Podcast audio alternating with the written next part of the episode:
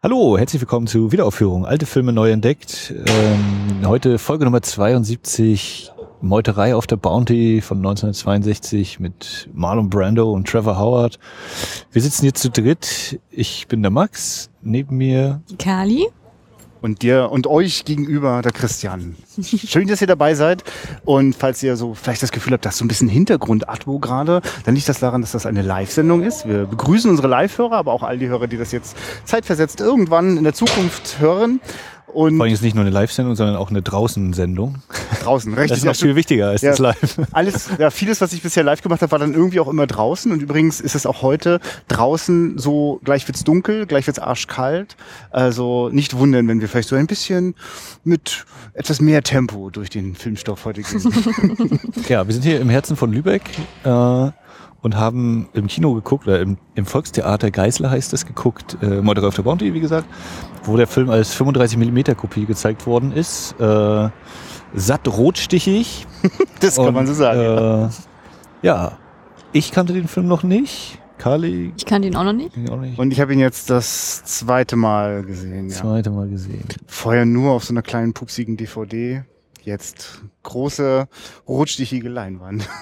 ja, wir werden wie gewohnt äh, voll durch den Film durchfliegen. Also keine Angst vor Spoilern oder wir haben keine Angst vor Spoilern. Wenn ihr den Film noch nicht kennt und äh, Angst davor habt, dass wir euch die Handlung verraten, dann ist das eventuell, eventuell nicht weiterhören und später nach dem Sichten des Films wieder einschalten. Ähm, Murder of the Bounty, ein mehrfach verfilmter Roman, ja. möglicherweise auf äh, wahren Begebenheiten beruhend. Ich habe mich jetzt nicht nochmal weiter auseinandergesetzt damit. äh, der Film spielt oder beginnt Ende 1787 im Hafen von Portsmouth, wo die Bounty, ein schönes Schiff der königlichen äh, englischen Marine aufbricht, das ist, ja, das, das bleibt das, uns erhalten. aber ist doch, ist doch geil, dass wir auch in so einer Hafenstadt sind, oder? äh, äh, in Portsmouth im Hafen liegt die, äh, liegt die Bounty äh, und äh, Kapitän Blythe, gespielt von Trevor Howard, und der erste Offizier Fletcher Christian, gespielt von Marlon Brando, äh, haben den Auftrag, ja, der Auftrag ist, Brotbaumpflanzen äh, zu finden auf Tahiti und diese nach Jamaika zu bringen. Ja. ja. Und das soll auf jeden Fall das englische Empire äh, durchbringen. Genau, denn diese Pflanze könnte dafür sorgen, dass viele Menschen, weil die, man die quasi kostenlos anbauen kann, dass viele Menschen von damit ernährt werden können und somit den Hunger in der Welt oder zumindest in Europa dann äh, dem ein bisschen entgegenzuwirken. Denn, und das ist vielleicht gleich die erste Besonderheit, erzählt wird uns die Geschichte äh, ab und an von einem Botaniker, der eben mitreisen muss, damit er, weil er derjenige ist, der sich mit dieser Pflanze auskennt und äh, weiß, wo man die findet oder wie sie aussieht und alles. Und der ist ab und zu mal als Offsprecher dann aktiv. Äh, ja. Ja, ja, das kommt sogar ein bisschen überraschend, oder? Also ich hä, wer, wer redet jetzt? Ach so. Hm. Ja, durchaus. Also ich hätte jetzt, okay, ein Botaniker, krass, ja. Yeah. Aber ist vielleicht dann auch äh, ganz nett so, ne? Die wenn man denkt eben, ja, Mutter auf der Bounty, da sind halt diese ganzen Seebären und Tüdelüt und dann kommt natürlich so ein totaler Außenseiter oder der eigentlich nichts mit dieser Gesellschaft da sozusagen zu tun hat, normalerweise. Ja, aber ich finde, äh, man kann ja an dem schon mal ganz gut festmachen, was an dem Film so ganz klassisch, das ist für mich so typisch Hollywood Klassikfilm, und das, das ist bis heute immer noch so drinne.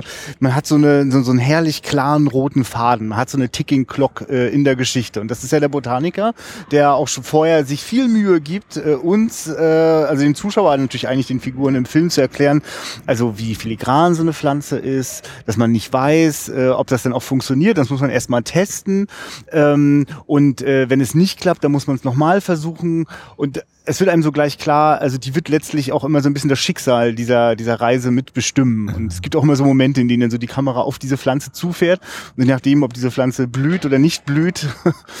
ja, ist auch gleich eine, eine, schöne Metapher eigentlich für dieses Ganze. Ne? Also dieses zarte Pflänzchen, was äh, erblühen könnte oder aber auch eingehen kann und kaputt gehen kann. Und ich meine, in diesem Film zu spoilern ist ja eigentlich, wenn der Titel Meuterei auf der Bounty ist, ist ja eigentlich völlig klar, was passiert. ja, und es steht fest, dass, dass äh, bei drei Stunden Lauflänge es äh, erst nach der Pause, der, der offiziellen Pause, die in dem Film eingebaut ist, es dazu kommt, ja. ja. Aber eigentlich man schon nach zehn Minuten weiß, dass es das geben muss, weil ja. der Kapitän, der ist jetzt nicht besonders, mm, also sag ich mal, so vom Charakter nicht besonders tiefsinnig so, ne? Also der ist, der darf böse sein, oder? Ja, der hat seine klaren Vorstellungen. Ne? Also sein, sein Wertsystem ist, ich diene der Krone. Meine Aufgabe ist es für die Krone, diese Aufgabe zu erfüllen, auch wenn der erste Offizier sagt, was das für eine bescheuerte Aufgabe ist. Das ist meine Aufgabe. Und wenn das eben so eine Lulli-Pflanze von irgendeiner Insel ist, die halt einmal quer durch die Welt geschippert werden muss, dann muss ich das machen. Koste es eben menschlich, was es wolle. Und habe ich das richtig mitbekommen? Der hat aber auch, dieser Kapitän hat einen äh, der, der, der Mitarbeiter, äh, der Mitarbeiter, also der Matrosen aufgefordert, äh, zweimal Käse vom Schiff gleich wieder runterzuschaffen, noch am Aus... Tja, das ist ein gleich guter erster Punkt. Also ich habe das nicht richtig mitgekriegt, ehrlich. Auch vom zweiten Schauen habe ich jetzt den, den Anfang. Also ich weiß, dass der den irgendwie losschickt. Ne? die Truhe zu holen, seine Truhe an Bord zu holen.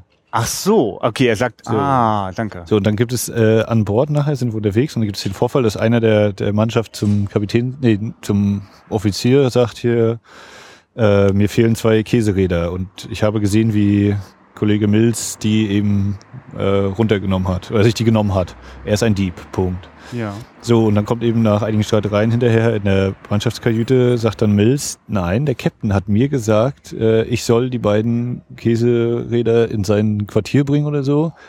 Der Kapitän ist ein Dieb. Was natürlich gleich wieder zu der Problematik führt, dass der Kapitän das hört und dementsprechend ordentlich bestraft.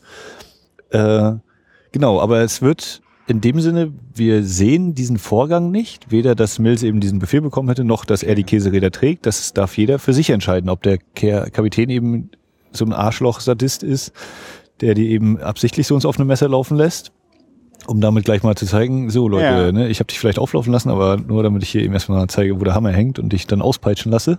Was denkst du, Kali?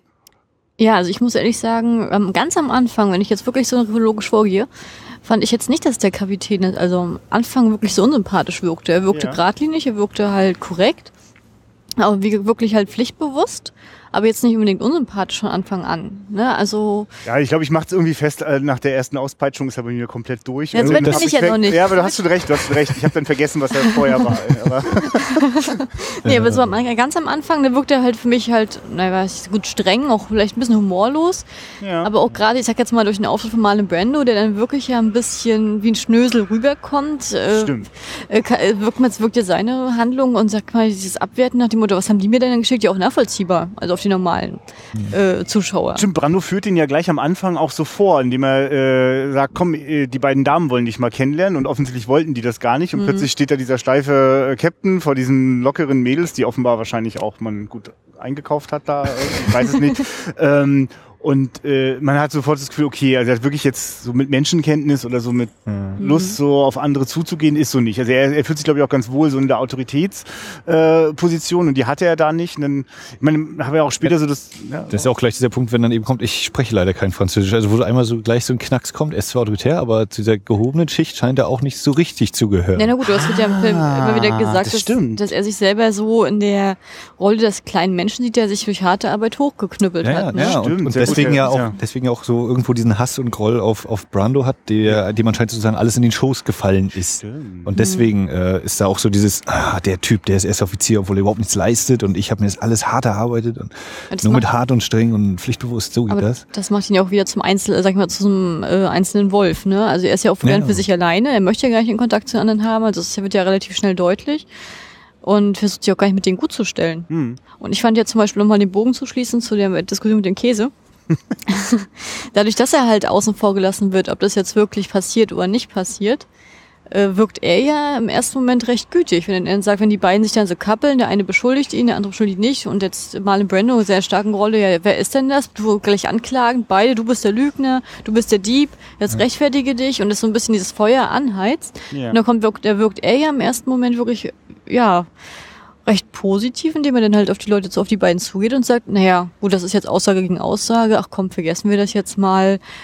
Ja, das ist jetzt, äh, ja, da können wir jetzt eh nichts machen, dann ist es passiert, wir kriegen das eh nicht aufgeklärt, lassen wir es einfach ruhen. Ja. Und wer jetzt in dem Moment jetzt auch die auseinandergegangen wäre und dann wäre ja, wäre ja gar kein Konflikt weiter entstanden. Das war ja nur halt, weil, so wie der Kapitän sagt, die dumme Unterschicht, die keine Ahnung hat, weil die dann gleich wieder, er das gleich über Rauferei wieder lösen wollte. Ne? Der Beschuldigte, also ich rede jetzt von dem Beschuldigten, der jetzt als Dieb angeklagt war, Ja.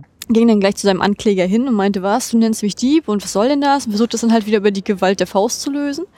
Und dadurch kommt es halt in diese Rangelei, die dadurch entstand. Dadurch kommt ja erst halt, dass er sich dann rechtfertigen möchte, ich bin kein Dieb, ich bin kein Dieb.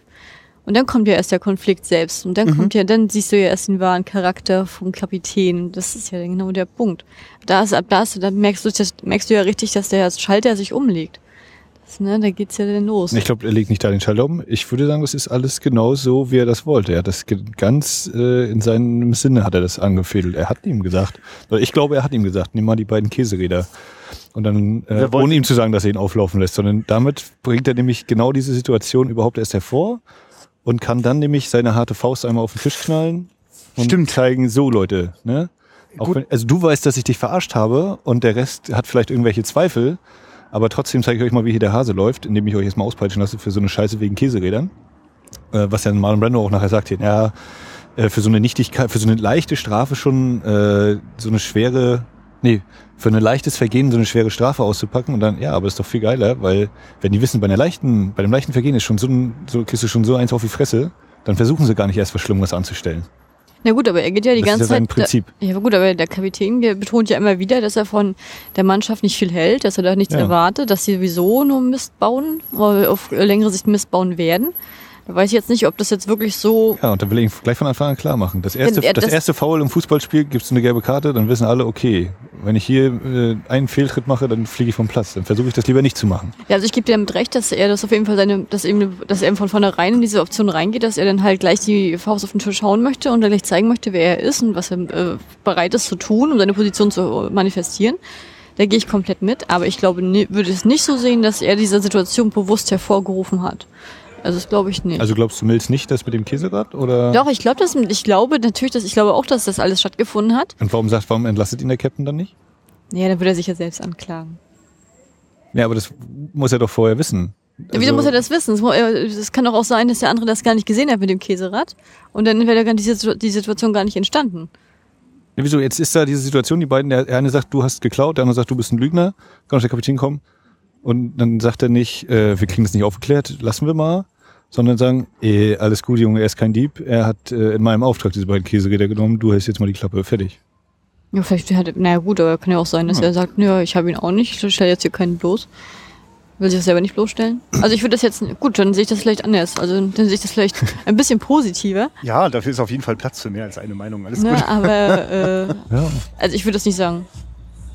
Also ich sehe das nicht so, dass er jetzt bewusst eine Falle gestellt hat, um das um dann eine erste Strafe zu provozieren, weil ich davon ausgehe von seinen ganzen Reden, dass er eh davon ausgeht, dass er früher, früher oder später die Chance kriegt, jemanden zu bestrafen. Genau, denn darüber besteht, glaube ich, kein Zweifel. Äh, die Chance, die er dann hat, um so richtig zu zeigen, wie, wie gewalttätig er das durchdrückt, die nutzt er dann. Und äh, es ist wirklich, also das ist das erste Mal, dass ich auch in dem Film äh, so einen Moment habe, wo ich denke, also wo ich richtig überrascht bin, wir sind im 1962. Da, äh, rausgekommen, äh, wie brutal da ist. Also ich empfinde das als sehr brutal. Das ist eine, eine Auspeitschszene, die keinen Zweifel daran lässt, dass das massiven Schaden dem Körper zufügt.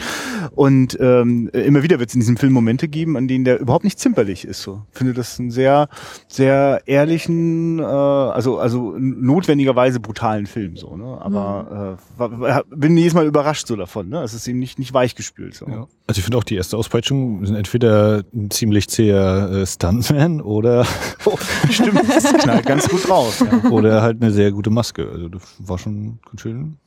Ja, das sah auf jeden Fall sehr reell aus. Ja. Fand ich auch. sehr gelungen. Ja, und da ist dann natürlich auch schon klar, okay, äh, bei so viel äh, Gewalttätigkeit äh, ist es nur eine Frage der Zeit, dass es dort eine Meuterei geben könnte.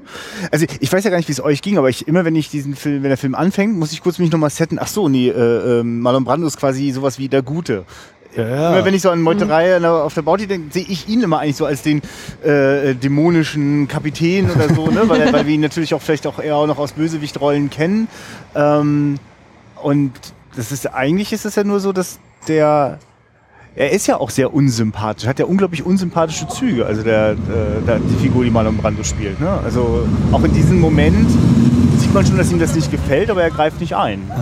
Ja, ich, also ich glaube, er hat halt auch, oder es sind Figuren, die hier in diesem Film vorkommen. Es gibt nicht einfach nur den Guten und den Mhm. Bösen, sondern jeder hat eben so wie äh, Trevor Howard seinen äh, Gedanken gut, äh, nein, nicht seine Gedanken, seine, seine, seine Pläne hat und wie, wie das eben umgesetzt wird. Und für ihn steht eben Pflichtbewusstsein und Gehorsam oben und äh, Zuckerbrot ohne Peitsche ist seine Devise. So hat Marlon Brando eben dieses Recht, Unrecht, Gerechtigkeitsempfinden sehr stark verankert und stellt eben nicht nur einfach den Auftrag nach ganz oben, sondern versucht mehrere Seiten zu sehen und ähm, was ja dann natürlich im Verlauf des Films auch nochmal zu problematischen äh, Sachen führt und das, das birgt ja eigentlich diesen ganzen Zündstoff, ne? dass du dann, äh, gerade wenn man dann die Meuterei stattgefunden hat, dass du dann immer noch die Frage stellt, ja, und wie jetzt weiter und was ist jetzt eigentlich das Gute und was ist richtig und falsch Mhm. und böse, also Marlon Brando merkt ja dann auch, ja, hm, das System, was äh, Trevor Howard da so angelegt hat, war nun nie, auch nicht völlig verkehrt. Also er hatte schon irgendwo einen Punkt getroffen. Ne?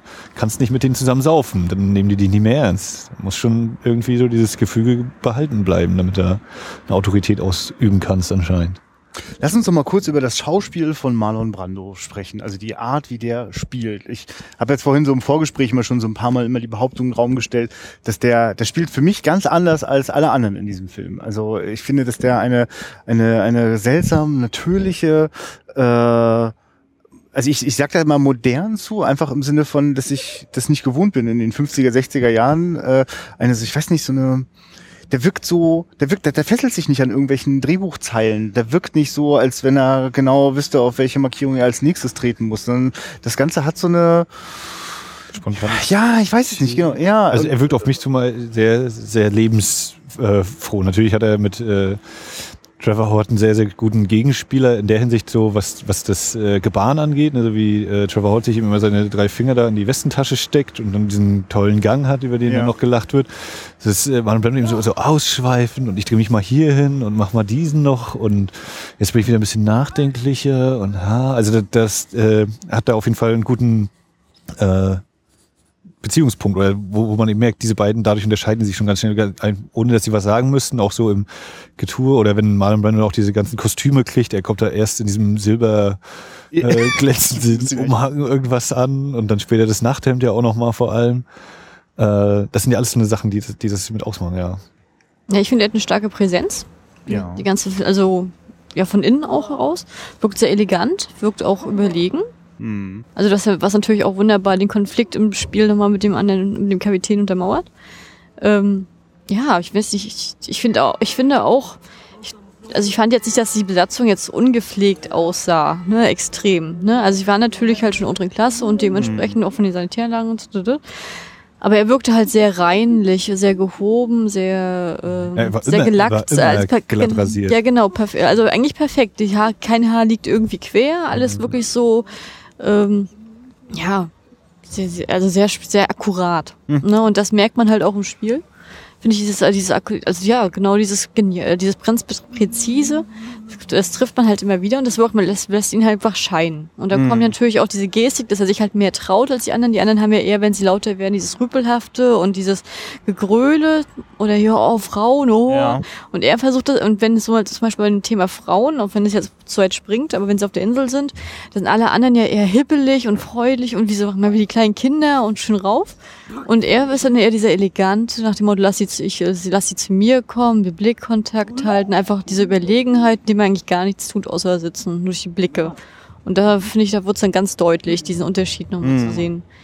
Ne? Mensch, stimmt, der spielt wirklich auch, ja, den gibt es sonst nicht auf diesem Schiff, diesen, diesen, diesen Typen so, ne? Also ich, es gibt wirklich absurde Momente, wenn der da über das Deck läuft und irgendwie eine Zeichnung anfertigt äh, und auch immer wieder so in seiner Sprache sehr gewählt sich ausdrückt und ich meine, im Grunde genommen können wir ja Marlon Brandos Figur zuschauen, wie mh, eine besondere, mh, wie soll ich sagen, äh, Erzogenheit, nicht, ich finde gerade das wichtige Wort nicht, aber also er versucht es quasi durch, mh, na ich, Etikette? ja, genau. Also ich, ich halte mich an die, die Kette und äh, äh, wenn wir quasi das auch immer ordentlich machen, dann, dann wird, werden die Dinge auch ihren ordentlichen Gang nehmen. Aber die Dinge um ihn herum gehen keinen ordentlichen Gang und er kann das irgendwann nicht mehr mit gewählten Worten oder äh, der richtigen Geste in den Griff kriegen, sondern von ihm wird richtig Handlung verlangt. Das ist eigentlich, ne, stimmt, eigentlich ist er ja ganz schön passiv, ne? obwohl er sehr, sehr, sehr viel Präsenz hat. Die passiert ja nicht durch die große Aktion. Ähm, Es ist ja viel, also es ist ja natürlich ein Thema Meuterei, ne? Du kannst es nicht offen ansprechen, weil sofort natürlich die Gefahr spielt, naja, vielleicht ist der trotzdem dem Captain noch so anhängig. Ja. Oder, und viel ist eben so dieses, ansprechen, aber auch eben sehr verdeckt oder äh, über Umwege etwas ansprechen, was ja auch am Kapitänstisch da bei der nach dem ersten Auspeitschen ist, wenn man Marlon Brando sagt, na gut, wenn Sie mich so offen fragen, dann sage ich auch recht offen. Ne? Aber sonst ist eben immer viel, auch gerade dann, wenn die Mannschaft äh, dann anfangen will zu meutern und ihn immer so ins Ohr flüstern will, dann immer so ganz leicht nur und äh, sich eben so langsam steigern. Ähm, das ist ja auch ein, ein, ein zentraler Punkt, ja. Na gut, aber ich fand ja zum Beispiel nach dem ersten Gespräch, äh, wie er seine Meinung gesagt hat, dass er das, äh, auch wenn es höflich formuliert war, nach dem Motto, was soll denn da noch kommen, fand ich ja schon, dass er was gesagt hat. Ne? Alle anderen waren ja sozusagen verschüchtert und er war mhm. nichts mehr und er, er, hat ja was gesagt. Ne? Also er hat sich getraut, den Mund aufzumachen. Und es war ja auch, wird ja im Film oft genug gesagt, die sind nun mal im Dienste der englischen Handelsmarine unterwegs. Und die haben ja nun mal Regeln. Und da kann nun mal, ist nun mal der Kapitän der, derjenige, der das Sagen hat. Und da ist man, macht man sich halt recht schnell strafbar, sobald man sich gegen ihn stellt. Und das, das lässt ja vor die anderen auch nicht viel Spielraum. Mhm. Also das ist ja auch der, das ist ja auch ein Punkt. Auch wie, äh, sein Freund, der, ich weiß gar nicht, wie er jetzt hieß, sein äh, alter Schul, äh, sein alter Freund äh, aus, von der Marine, der dann da auch anwirbt, der dann nachher auch versucht, immer eben den Kopf sozusagen zu, äh, mal zu waschen, nach dem Motto, du musst jetzt was machen. Kadet Young, ne? Ja, ja, genau. Und das ist so ja. ungefähr so die dritte Position. Ne? Also Captain, erster... Erster und zweiter Offizier und dann kommt der Young ah, ja, okay, als okay, Kadett ja. in ja, ja. in der Marineschule. Mhm. Und wenn, ja genau, wenn, wenn er dann versucht, ihm den Kopf zu waschen, dann sagt, er sagt er ja auch, ja, du kannst doch nicht dazu gucken und du kannst doch nicht machen. Und, und dann versucht er das ja ein bisschen von sich wegzuweisen und einfach zu sagen, und verweist auf das Regelwerk. Und das nach dem Motto, ja, was soll ich denn? Letztendlich sagt er ihm ja auch durch die Blume, ja, was soll ich denn machen? Entweder das oder ich werde gehängt. Also ja. ich kann ja, ich kann doch nichts machen. Und letztendlich, und der Young lässt ja nicht locker. Der, der fährt ja immer fordernder und fordernder und kommt ja immer wieder damit was er ja nachher, ich meine, wo man dann halt auch merkt, dass ihm das Thema sehr schnell an die Nerven geht. Er, er, hat nicht mehr diese Etikette, sondern er rastet schnell aus, weil er halt, er, man merkt ja halt, dass er das genauso sieht. Ne? Und dass er aber halt sich auch, un, sag ich mal, hilflos in der Situation fühlt. Mhm. Ne? Was, weil, er, weil letztendlich, wie er ja vor, vor der Situation steht, äh, mein Leben für die anderen oder das Leben der anderen für mich. Also das ist halt, das ist auch, kein, das ist auch keine leichte Entscheidung zu treffen gilt. Ja. Also, es geht ja die ganze Zeit uns eingemacht. Äh, Recht versus Gerechtigkeit oder, oder? Recht, Unrecht, Gerechtigkeit und solche Sachen, ja. Hm.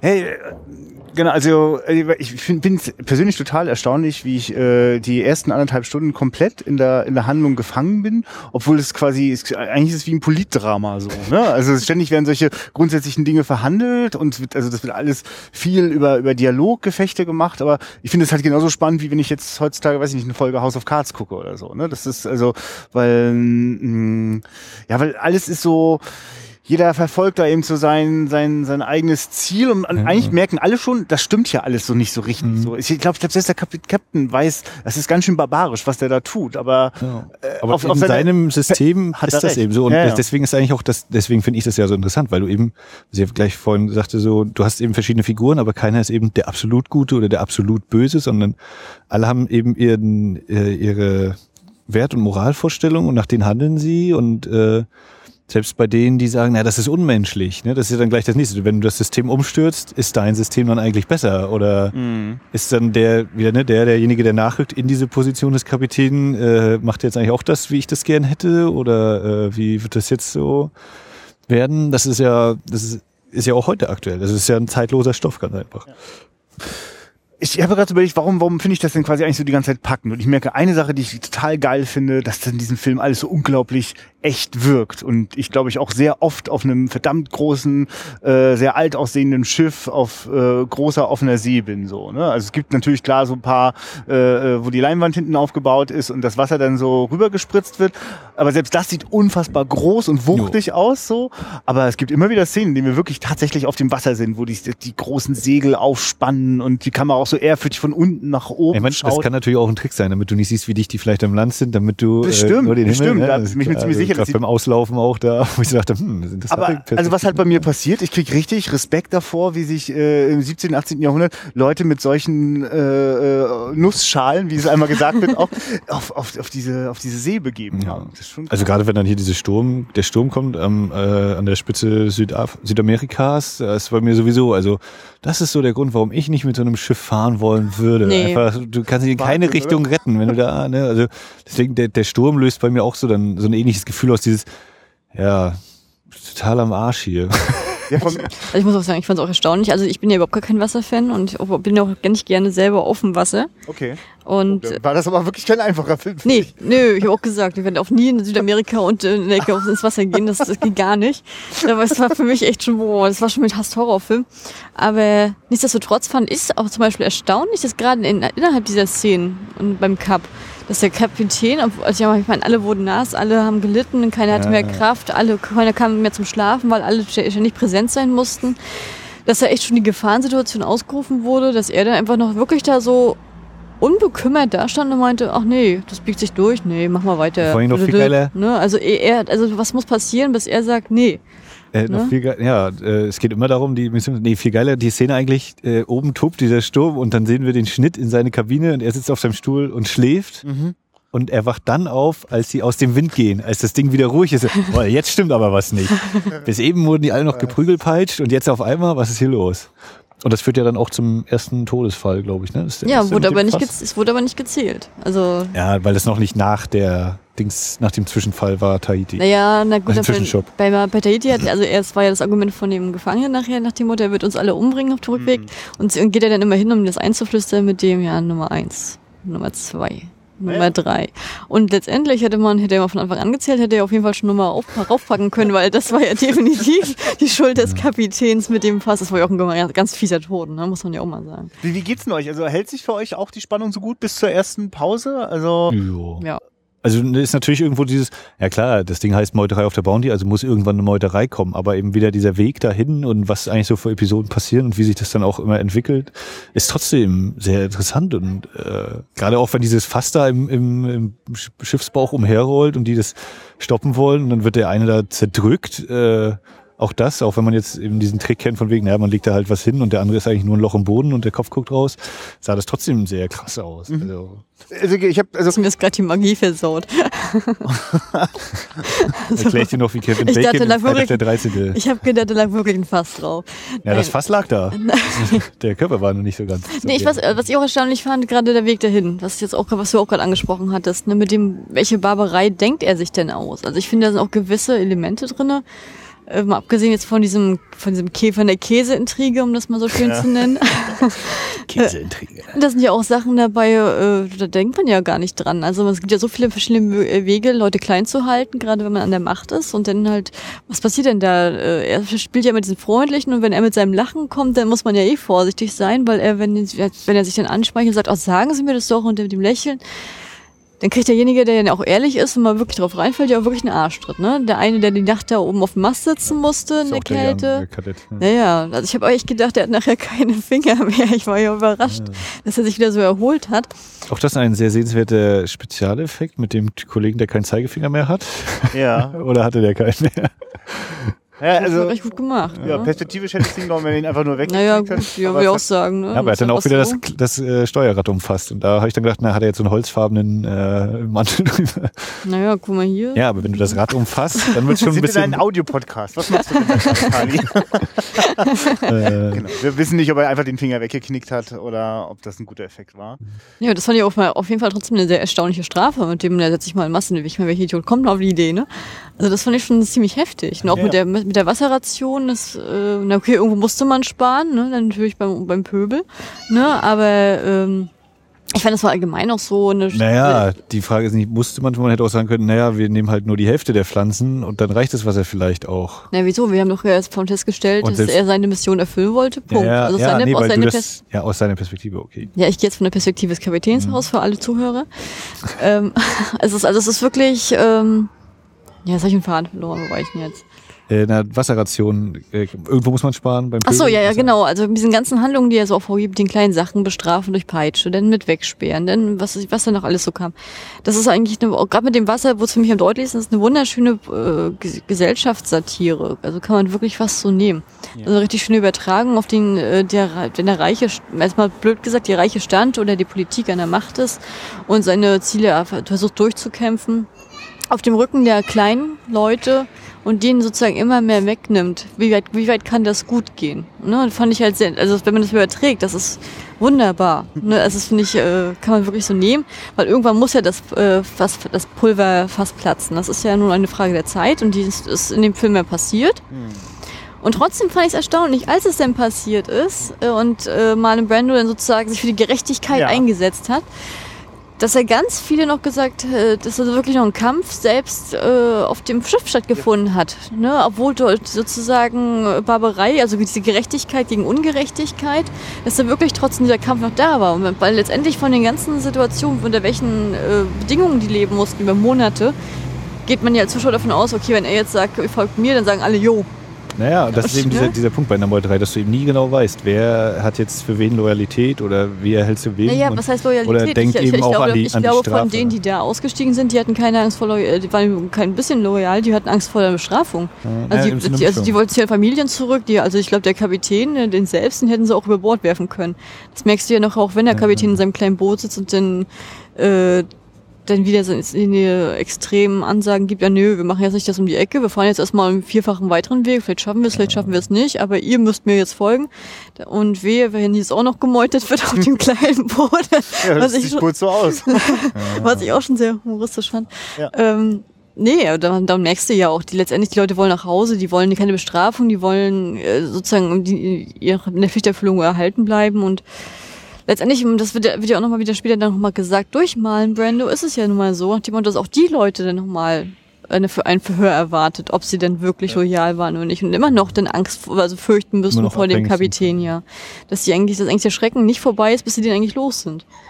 Ja? Ich finde übrigens, also dass das äh, für mich einer der echt äh, größten Höhepunkte an diesem Film ist, wenn mir klar wird, dass ich warte anderthalb Stunden darauf, dass der große, heldenhafte Moment von Marlon Brando kommt. Und er ist die ganze Zeit so selbstsicher und so klar. Er denkt manchmal nach, aber er ist wirklich so die Selbstsicherheit in Person. Und der Moment, äh, wo er quasi die Stunde seiner Heldentat gekommen ist, ist er so zerzaust wie den ganzen Film nicht mehr, ist äh, verunsichert. Das ist total unbefriedigend, weil dieses Durcheinander noch da ist, er sich gar nicht sicher sein kann, ob äh, überhaupt wirklich genug Leute noch übrig bleiben auf dem Schiff, dass man noch weiterfahren kann. Äh, und das finde ich echt klasse. Also ich habe da so überlegt, ich, ich kenne leider von Louis Milestone, dem Regisseur, der zumindest offenbar den größten Teil dieses Films und die Credits dafür bekommen hat, äh, gedreht hat. Äh, der hat ja auch gemacht äh, Im Westen nichts Neues, von dem ich mir vorstelle, dass das auch ein sehr authentischer, äh, mit, mit allen äh, Glorifizierungen des Krieges abrechnender äh, Film ist. Und so wirkt dieser Film auch auf mich. Also ich meine, danach kann ich mir, glaube ich, keinen äh, äh, romantischen Piratenscheiß mit Errol Flynn mehr angucken, so, weil äh, ja, so, so sieht das aus, wenn man mit, mit, mit so einem Haufen Männer auf so, eine, auf so einer seltsamen Mission unterwegs ist. Es, ja, ich, also das, das finde ich wirklich total beeindruckend. Das erwarte ich immer nicht, weil zwischendurch habe ich richtig schönes Abenteuergefühl. Äh, ich meine, die Mitte des Films in Tahiti, das ist ein romantisierter Drecksscheiß, der frauenfeindlich bis zum geht nicht mehr. Aber drumherum kennt der Film keine Kompromisse und ist da sehr ehrlich. Und das ist ja auch das Schöne, dann gerade diese Ja, Tahiti-Sequenz, reden. wenn dann die, wenn dann eben kommt, äh, ja, Marlon Brando will dann mit der Tochter des äh, Häuptlings da sich äh, vergnügen und äh, sind im Busch und dann kommt eben der Kapitän vorbei und sagt, nee, jetzt nicht hier, komm mal da weg. Deine, wie heißt, deine Lüsternheit woanders ausleben oder so. Und was dann ja prompt äh, quasi falsch verstanden wird und der Häuptling ist erbost, wenn dann seine Frau, äh, seine Tochter nicht mal gut genug ist für die Engländer, dann kriegen die auch keine Brotbäume. Und äh, dann muss eben Kapitän Blythe den Befehl geben an seinen ersten Offizier, er muss doch entgegen allen äh, Regeln und jeglicher, jeglichen Vernunft und Anstand äh, doch mit dieser Frau.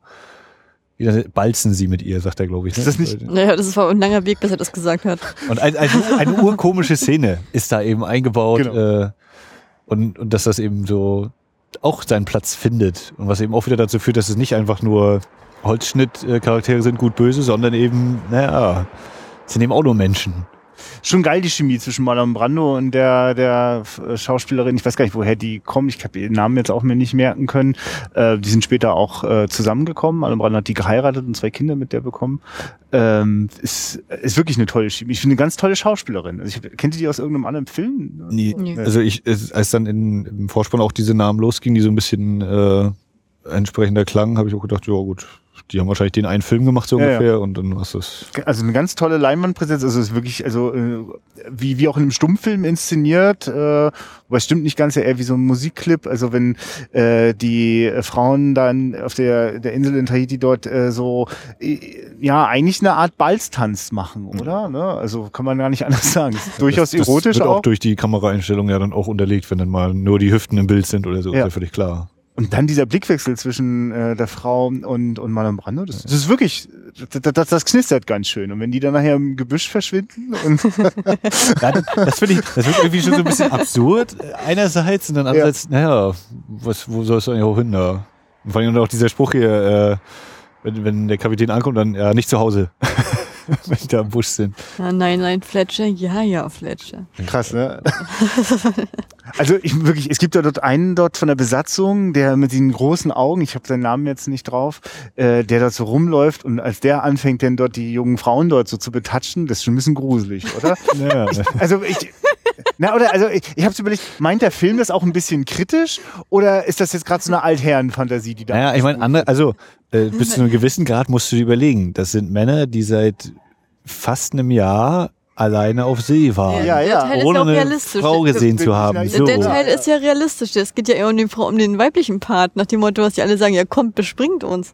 Das ist ja der Punkt. Also ich habe ja noch am Anfang gedacht, es war jetzt, das, äh, ich weiß nicht, als die, als die Tahiti-Szene kam mit den ganzen, äh, naja, Damen, also die, dann, die dann auch im Wasser hier ihre Fisch da gefangen haben, was ich auch eine sehr, sehr schöne Szene fand. Ähm, da habe ich noch zu dir gesagt, oh guck mal, irgendwie in diesen, in diesen Filmen, dann werden ja die Frauen immer so gleich so willig dargestellt. Wobei- wobei- das ist dann, gesagt. aber, Ja, ja, und als, ne? aber als es dann auch losging mit dieser Regelung, damit, also da konnte ich ja in meinen kühnsten Träumen nicht von ausgehen, dass es in dass die pervertierte Form des Willig-Darstehens äh, Ich meine, das, das wird ja dann quasi durch den Offsprecher einmal so äh, sehr klar gesagt, von wegen, naja, äh, das sind eben weiße Männer und weiße Haut galt da eben als, wow, das müssen Götter sein, die sind vom Himmel gefallen, so ungefähr. Ne? Ja, Also allem so wird es zumindest da begründet innerhalb des Films. Ja, vor allen Dingen in dieser Ansprache kommt auch noch nicht zu vergessen, äh, das, noch, das er nochmal hervorhebt. Ja, selbst der hässlichste hat da jemanden gefunden. Wie hässlich er auch sein mochte. ja, wie hässlich er auch sein mochte, ja. äh, also was, ja. Ja, allem, also ich finde, der Film macht auch wirklich, also ist, ohne dass man da jetzt explizit was sieht, die Kerle kommen da hin, können da alle wild rumvögeln und ist eher komisch, wenn da der eine äh, Adjutant auf die Idee kommt, die könnte ja auch heiraten, so, ne? Also. ja. Was ich ja eher komisch fand, ist, dass nicht eine schwanger geworden ist. Also das, Das wird dann wieder nicht erzählt. Naja, das meine ich ja mit diesem romantisierten Scheiß da, ne? Also die Kerle dürfen immer austoben und so, das muss man ja verstehen. Ich meine, das ist, das ist natürlich dann auch wieder, wieder ne? Nee, ich war ja teilweise verwirrt, weil ja auf dem Schiff nachher, das sind noch, da noch kleine Kinder, habe ich, so- hab ich so gedacht, naja, sind die jetzt jahrelang unterwegs und das sind die Früchte des Gebarens, so haben die einfach Kinder mitgenommen. So, das Ich ist mein, ja die Das ist Frage. eine beachtliche Zeitspanne, die wir, glaube ich, umfassen. Ne? Ich habe das Dann, wenn er mir sagt, wir haben fünf Monate, haben wir bis zum Kap Horn und nochmal Ja. Kap der guten Hoffnung. Ja, aber bei nochmal. keinem einzigen wachsen die Haare, ne? Ja, Also, ja, da musste Sieben Samurai gucken, ne, wenn ihm die Perücke nachwächst. Äh, der, der, die Haare Perücke tatsächlich nach. Der wachsen ihm tatsächlich die Haare nach, nachdem er sich abrasiert. Äh, nee, aber äh, dies, die, diese ganze Sache wird ja durch ein, zwei Punkte ja doch nochmal gut äh, wieder für Charakterisierung genutzt, wenn eben der, der Kadett eben kommt zum Kapitän und sagt, wollen Sie nicht auch mal ein Abend wenigstens vom Schiff gehen? Ja. Und dann eben dieses, ja, ich kann nicht mit denen saufen, dann haben die keinen Respekt mehr vor mir. So, das ist ein Punkt. Und dann aber eben auch so dieses potent, impotent, so eine Andeutung zu machen. Ne? Brando als erster Offizier, der da eben die Häuptlingstochter sich vornimmt und der Kapitän, der gar nicht vom Schiff geht. Der, seine Liebe ist das Schiff. naja, Äh, der Tanz ist es auf jeden Fall nicht. ich, meine, ich habe so, heute das ist also, ja, das, wenn, wenn du es jetzt schon angesprochen hast, die wahrscheinlich beste Tanzszene, die ich je in einem Film gesehen habe und sehen werde. Also Ja. hätte ich Trevor Howard nie zugesagt, dass er so ein Ding da hinlegt. Das, schon allein dafür hat sich das ein, der Eintritt heute gelohnt. White Man Can't Dance oder so, ne? Ja, was ich mal erstaunlich fand, wo dann alle sich totgelacht haben und dann die Besatzung sich selber gleich zur Raison ruft und alle gleich aufhören zu lachen nach dem ersten Mal. Weil hier dieses, oh Gott, nicht, dass du das sieht und alle anderen lachen und nee, nee, wir müssen jetzt ernst gucken. Aber- Egal wie bescheuert er da tanzt. Und bei dem Tanz habe ich dann wirklich überlegt, ist das jetzt Trevor Howard, der Schauspieler, der so gut es schafft, tatsächlich auch nicht zu tanzen, nicht tanzen zu können? Oder ist das Trevor Howard, der es wirklich nicht besser kann? diese, naja, diese so, also- so wie Marlon Brando wahrscheinlich wirklich ein, ein, ein egoistisches Ekel und, und, und, und Lebemann so mit, mit Etepetete gewesen ist, so hat das, ich glaube, die sind aber sehr gut besetzt worden. Also Ja. das passt. Also diese Tanzszene, da finde ich, da zeigt sich schauspielerisches Können äh, bis aufs Äußerste. Da gibt's keinen, keinen, also ganz ehrlich, ich könnte, ich, selbst wenn ich, ich bin kein guter Tänzer und äh, das, als schlechter Tänzer würde ich das nicht so Auch glaube, das Niveau komisch hinkriegen können. Aber es war einfach, Der hat gesessen, Max. ja, das ist mir, da, da bin ich, da bin ich völlig schmerzbefreit, was das angeht bei meinen Tanzkünsten. Äh, nee, aber das war, also das war eine Top-Szene, muss man sagen. Ja, doch, hat Spaß gemacht. Also, wie gesagt, das sind eben das, was das, den Film auch wieder so stark macht. Die, die Tanzszene, dann wieder dieses, dieser kurze Dialog auf dem Schiff. Ich kann da nicht runtergehen, äh, weder mich mit einer Frau vergnügen noch äh, mit den Männern einsaufen. Das Ja, ja. kann nicht sein, das wird nie passieren. Ja. Ich habe äh, beim zweiten Hinschauen auch noch mal so ein bisschen geschaut, ob es vielleicht noch weitere Anspielungen gibt. Impotent könnte sein, homosexuell wäre auch möglich. Also da liegt so ein Ja. bisschen was in der Luft. Da liegt vor allem halt was in der Luft. ja. Da ist ähm, Aggression, also da, da ist unglaublich viel angestauter Frust so und das, das entlädt sich halt in dieser extremen Aggression. Ja, wie passend, dass er ja sich so halbwegs geschützt vom Recht äh, sieht und weil er hat ja nun auch hier die oberste Autorität. Ähm, aber eigentlich ist das so, das ist so die, die, ja, weiß, Verbitterte. ja, also davor hätte ich immer, also das sind so die Dinge, die mir immer Angst machen an solchen Apparaten wie Militär oder oder wann immer es eben solche Systeme gibt, die auf, auf, auf sehr starke Autorität äh, aufbauen. Äh, Finde es übrigens sehr interessant, dass ja später bei einer Gerichtsverhandlung ähm, zwar schnell alles freigesprochen und, und, und, und alles in Ehre, aber trotzdem die Anmerkung, die musste dann wahrscheinlich trotzdem so fallen. Aber okay ist das nicht, was sie da gemacht haben. Ja, na, so, also ich habe das so verstanden, ihm wird die Kapitänswürde entzogen. Er ist höchstens noch als Offizier. Er wird nicht noch mal Ach ein so. Schiff fahren. Ja, das habe ich auch so verstanden, und- ja. ja gut, er wird Und- kein Schiff fahren, aber weil vorher haben sie gesagt, also es ist jetzt nichts Naja, wer, wer keinen Edelmut und Dings in sich trägt, weil immer von überall Ja. bringt dann. Aber also, Ja, ja. nee, genau, also der, der Knallpunkt, Knackpunkt ist erstmal, von Gesetzes wegen kommt er völlig frei davon. Ne? Alles, was da, diese ganze Barbarei und Unmenschlichkeit wird von den anderen da oben gedeckt. Ne? Das ist ein Fakt. So, und das Einzige, was sie eben sagen, naja, vielleicht müssen wir so ein bisschen hier den, den äh, Sündenbock, du darfst da nicht mehr Kapitän sein. Punkt. Und was für ihn natürlich mit Sicherheit riesen äh, Affront sein wird und das bleibt ja dann auch ein bisschen unerzählt dann Vor allem, das war ja auch seine erste Fahrt als Kapitän. Ja, das ist ja das gleich, ist ja gleich am Anfang Punkt. gescheitert, ne? Äh, ja. Ich weiß nicht, ich glaube, ich wollte irgendeinen Satz hinterherbringen, aber ist auch egal. Nee, nee, ist äh, völlig in Ordnung. Also, äh, ja, er, er wird eben vom Gesetz, ist das eben alles gedeckt, so dieses, ne, und was eben Marlon Brando auch sagt, selbst die Leute, die mit ihm gekommen sind bei der Meuterei, müssen nochmal, sind weiterhin nur von seinem Wort abhängig. Es ist scheißegal, ob die die Wahrheit sagen, es ist kein, kein gerecht, kein gerechtes System, es ist korrupt. Zu einem gewissen Grade, ja, weil es eben, die Regeln existieren, aber sie können eben auch ein bisschen äh, einfach mal ausgelegt werden und drüber hinweggesetzt werden. Obwohl er auch nachher sagt, äh, er ist zuversichtlich, ne, dass die Sta dass, dass, ja die Gerichtsbarkeit in äh, England sehr fair ist trotzdem. Und Na, sehr äh, offen nein, nein, dass die, dass die englische Bevölkerung ein unbestechliches Gefühl für Gerechtigkeit hat, ist, glaube ich, sein, sein Satz. Also nicht, dass, dass die Rechtsprechung immer das äh, sagt, was eigentlich Recht ist, sondern dass du, wenn du eben entsprechenden Stand hast und so, schon äh, ungeschoren davonkommen kannst oder weitgehend ungeschoren. Und das ist ja hier eben auch der Fall, was da gezeigt wird. Tja, also Tahiti ist ein kurzer, kurzer Paradiesmoment und dann geht es äh, auf die grausige Rückfahrt und äh, also ich, ich springe jetzt im Kopf immer schon noch weiter, ne? Also ich meine, wir gehen aber davon aus, dass die Leute den Film schon gesehen haben. Ich finde ja so krass, dass äh, dieses Gerechtigkeitsempfinden von von von der Figur von Marlon Brando, äh, Herr Fletcher, ne? Was hieß er? Ja. Fletcher Äh, Christian. ja. Weil ich, das war für mich, Herr der Fletcher ist doch der Nachname? Nee, ach egal. Hm, Fletcher, du kannst ihn nennen, wie du möchtest. Nein, nein, Fletcher, ja, ja, Fletcher. Weil während all die äh, Überlebenden der Meuterei sich dann eigentlich freuen, wenn sie am Ende irgendeine Insel gefunden haben, die auch auf irgendeiner äh, nautischen Karte gar nicht richtig eingezeichnet ist, ey super, hier können wir den Rest unseres Lebens verbringen, haben uns auch ein paar Frauen mitgenommen, das passt schon.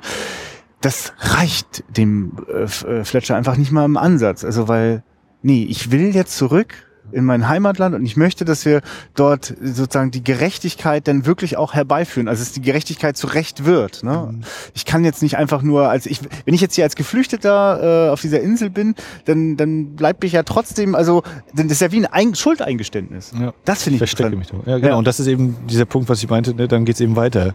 Wie, wie macht man denn nach der Meuterei eigentlich viel weiter? Und äh, Fletcher, der eben auch sein äh, Erziehungsbild irgendwie hat, naja, es gibt Gerechtigkeit und daran glaube ich bis zum Schluss irgendwie. Selbst wenn es eben so ein, so ein Barbaren und so ein, wie sagt er, sadistisches Tier oder sadistischer Hund, wenn er ja. ihn zusammenschlägt, äh, zu Blythe, äh, selbst wenn es die gibt, auch die kriegen am Ende ihre Strafe, die ihnen per Recht zusteht, so ungefähr. Ne? Also auch dieser, ich könnte hier im Paradies anscheinend äh, eigentlich leben, aber nein, mein Ehrgefühl ist noch mal ein Tick höher. Ja. Und das ist ja das, was er ihn auch, welcher Mann könnte damit leben, wenn er ohne Ehre lebt oder irgendwie so, ne? Ist ja seine Aussage, der die zwingen will.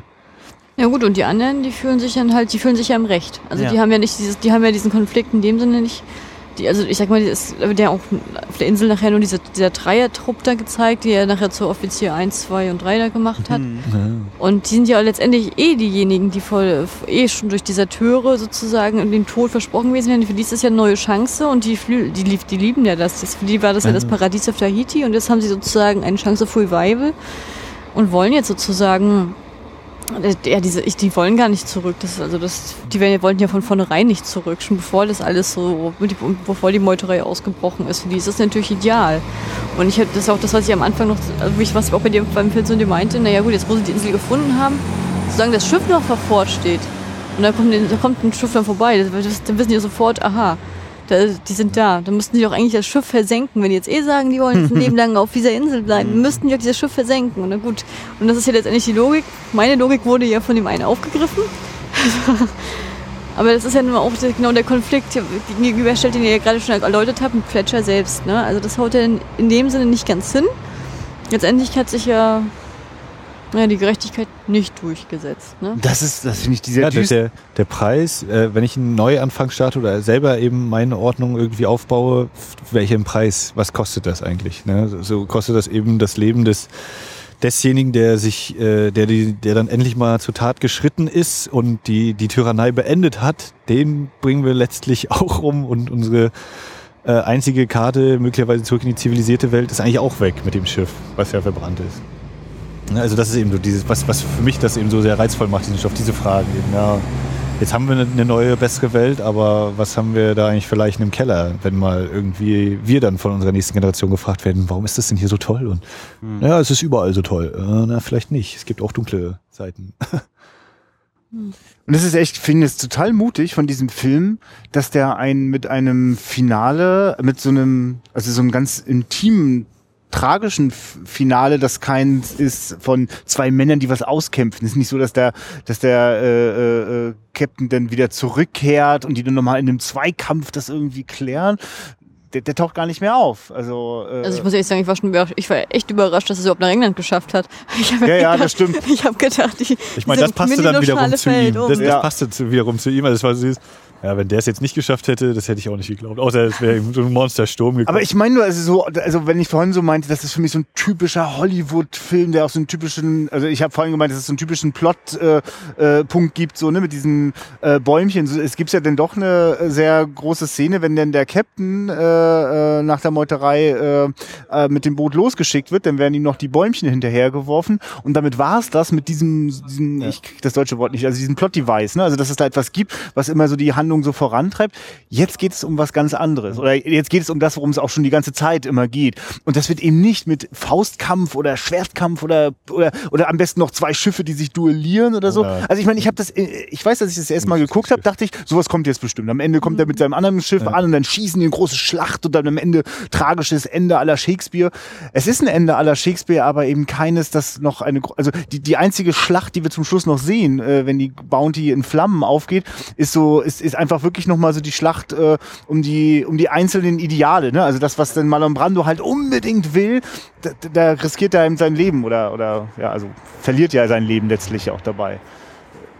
Das ist, also, ist, ist doch harter Tobak, oder? Also ich meine, was so ein bisschen so, so sich so ankündigt wie so ein toller Abenteuerfilm, der im Trailer mit diesen schönen Tahiti-Mädels äh, äh punktet und tollen Sturmszenen, endet fast schon, also ich denke an Apocalypse Now, wenn, wenn Marlon Brando da niederliegt, das Gesicht, man ahnt schon die schlimmen Verbrennungen, kann sie sich nur vorstellen im Kopf, man sieht sie nicht, aber so wie das, was da so am Gesicht schon zu sehen ist. Und der liegt da und der könnte jetzt auch sagen, oh, oh. also das, was er zum Schluss bei Apocalypse Now sagt. Und da sagt er, ich weiß gar nicht, ja, da sagt er dann doch eher so schwülstige Sachen, weil ich liebe dich noch mal kommt. mehr ja, als ich sie ja, das stimmt. Ja, aber dann ist das Teilsatz noch nicht mitbekommen. Ja, also das war auf Er hätte gerne mehr Zeit gehabt. Ach so. das war auf jeden ne? Fall ein Punkt, der, der für mich eigentlich so einen großen, äh, was groß was ausgemacht hat. Also dieses, also es wird auf jeden Fall zu der Meuterei kommen, aber wie macht der Film dann weiter? Wie, Ja. wie löst sich das auf? Also ist dann Ja. dieses, ja, erfüllen dann den Auftrag sozusagen und fahren mit ein paar Brotbäumen noch bis äh, nach Jamaika und dann setzen sich irgendwo tatsächlich ab ins nirgendwo ein unkartografiertes Land oder so. Äh, oder gibt's eben das Wiedersehen mit den beiden? Und das ist auch der Punkt, äh, was du eben sagst, ne? nach die anderthalb Stunden bis zur Pause ist eben so diese Spannung drin und danach, sobald eben diese Meuterei ist, zerfasert ja auch ganz minimal der, der, die Handlung. Also wir haben plötzlich mehr als einen Handlungsort. Ja. Ne? Wir sind eben plötzlich mal kurz in England, dann wieder Ja. zurück zum Schiff, nochmal ein Zeitsprung, ja, Zeitsprünge sind ja allgemein immer mal drinne. Äh, wo, wo dann eben ganz kurz so ist, oh ja, das Schiff schlingert ein wenig, äh, um das Ja. jetzt mal in, äh, thematisch passend zu beschreiben, äh, dass da auch so, oh ja, jetzt muss er mal kurz gucken, wie er den Kurs weiter hält hier, wie es jetzt so weitergeht. Also, dass es irgendwie erzählt werden muss, fand ich richtig mit dem Gerichtsverfahren äh, Verfahren von Blythe, aber merkte so ein bisschen, oh ja, jetzt Ja. es stottert irgendwie so ein bisschen und er muss mal kurz gucken, wie wir das schnell noch erzählt kriegen, dass es nicht äh, gleich in Flammen aufgeht alles. Hm. Also ich muss auch wirklich sagen, das, so ein bisschen gibst du diesen, ah, es, packt mich jetzt nicht mehr. Und dann gibt's diese letzte Einstellung, wenn, also so untersichtig, äh, äh, Marlon Brando ist gerade gestorben, seine Frau ist über ihm, hält seinen Kopf, sie weint und wir schwenken von ihrem Gesicht rüber wieder zum Wasser, wo gerade die brennende Bounty singt. Ja. Und das hat natürlich nochmal so eine krasse Kinowucht. Also, weil da singt jetzt eben nicht nur dieses Schiff, da singt eben das, die, die, die, die, die Vision, die Ideale von Marlon Brando, die sterben gerade genauso wie er auch. Äh, sie haben gerade vorher noch festgestellt, dass die, die Barbarei von, von, dem, von dem Captain sie alle, von den Bleis, sie alle erwischt hat. So. Sie hat, hat, sagen sie, alle moralisch korrumpiert. Und also, es ist doch total tragisch. Gibt es hier irgendwas Positives zu berichten zum Schluss? Ja, also das ist ja auch der nächste Punkt. Ne? Äh, es, ist ein, es ist ein Ende, aber man hätte genauso gut irgendwie immer noch weiter erzählen können. Ne? Ja. So, nun sind die auf dieser Insel gefangen, wie geht es jetzt auf der Insel weiter? Du, diese Äh, moralische Ja, die Arsch, Frau ist also. jetzt die einzige, die auch- die ja noch alleine bleiben muss. Ja, ja. Ja. Also sie kommen irgendwie anscheinend jetzt ja auch nicht mehr runter tatsächlich. Oder Nee. wenn dann äh, nur mit einer selbstgebauten Holzrunde da.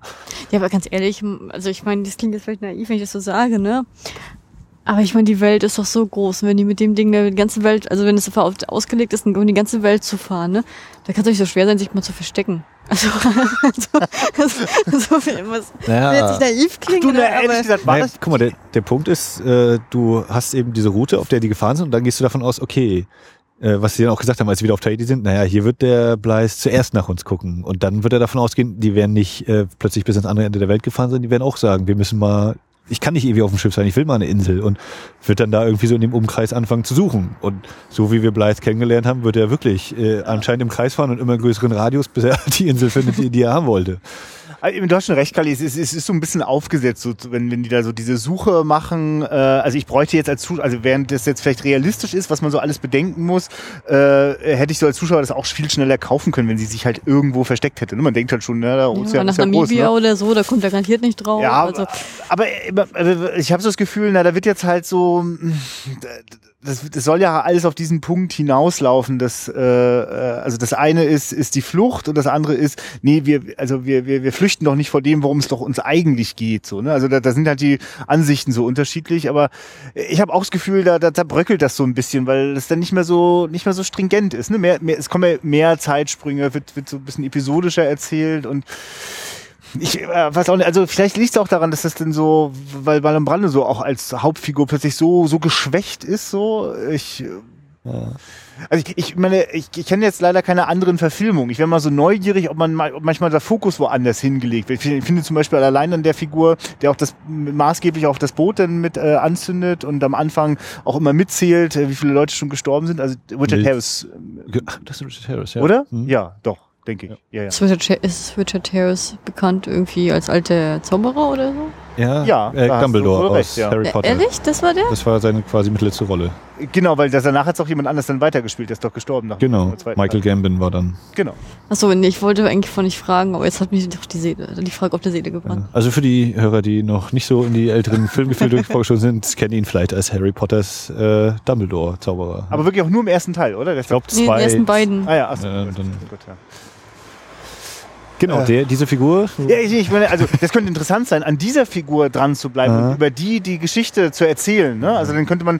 Aber allein schon den, den Erzähler zu wechseln oder den Erzähler wegzulassen. Also ehrlich gesagt fand ich jetzt auch die Fi- Figur von dem Mills auch sehr spannend. Ich fand, der, Ja. hat, auch, die, der hat auch die größte Entwicklung durchgemacht und die Ja. größten, ich sag mal, Charakterentwicklungen auch. Dieses am Anfang, dieses, ja. ach und ruhig und dö, und ich bin jetzt gerecht und ich mache jetzt meine Arbeit ordentlich, ja, dann kriege ich auch schleim mich die- ein. schleim mich ein. Ja. Mach, mach die harte Arbeit am Hafen, dann bist du leicht am Schiff. Genau, und dann wird er gleich aufs Kreuz gelegt, dann wird er gleich, dann wird er gleich wieder diese, dann kommt diese große Kehrtwende nach dem Motto, ja, das kann nicht sein, ihr müsst doch alle erkennen, was für ein Schwein das ist und, und, und, alle, ah, du warst das Schwein ja. und, und hör doch und, mal auf mit. Ja, so. du nervst, du nervst, ne, bis er dann nachher das, das immer, immer stärker wird. Nach dem Motto, ja, das, das, pass mal auf, wenn wir jetzt, uns gefällt es so gut auf der Insel, das wird er uns alle spüren lassen und diese, einfach diese, diese, ah, ich sag jetzt mal, ja, die Peitschenhiebe, die sind einfach in die Angst entwickelt, die ihn jetzt halt in diese Verzweiflung treibt und die dann versucht, die anderen das mitzuteilen. Er möchte unbedingt, oh Gott, seht ihr nicht, dass wir auf dieses große Unglück zulaufen? Ja. Er möchte einfach, er möchte es einfach nur rausbrüllen und keiner hört zu.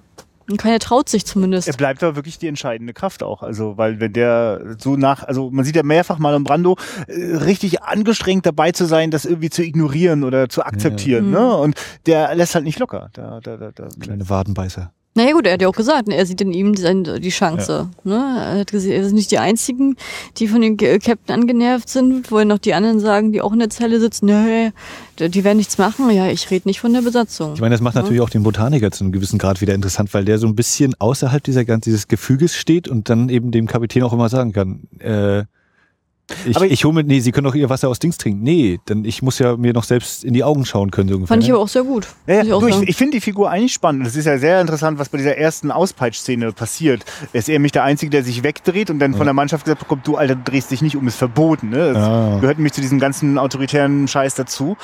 Aber dann verschwindet er gefühlt für eine halbe Stunde aus der Handlung, weißt du? Ja, ja. Und, und das ist eigentlich, also wenn der, gerade weil er auch der Erzähler sein darf, äh, ist das eigentlich ein bisschen schade so. Ne? Und, und dadurch ist es eher ein bisschen komisch und deswegen denke ich gerade, ich, ich würde ja fast eine Wette abschließen, dass wenn es das, wenn es eine Romanvorlage gibt, dass das eher aus der Perspektive von dem erzählt ist. Also wenn ich, also weil, Ja. weil, weil es wird am Ende so gesagt, so, na, wenn noch am Ende einer lebt, der diese Geschichte erzählen kann, dann war dein Leben nicht umsonst. Die Welt ja, wird also- davon erfahren. ja, ja. Und das ist ja eigentlich wirklich so, das, das wäre so die Perspektive, glaube ich, für die Geschichte. Die wäre interessant so. Das ist, glaube ich, eine, die einem im Roman, wenn man das so durchleidet, so über viele Tage, äh, würde einem noch so ein bisschen so, so diesen Funken Hoffnung irgendwie geben. Ne?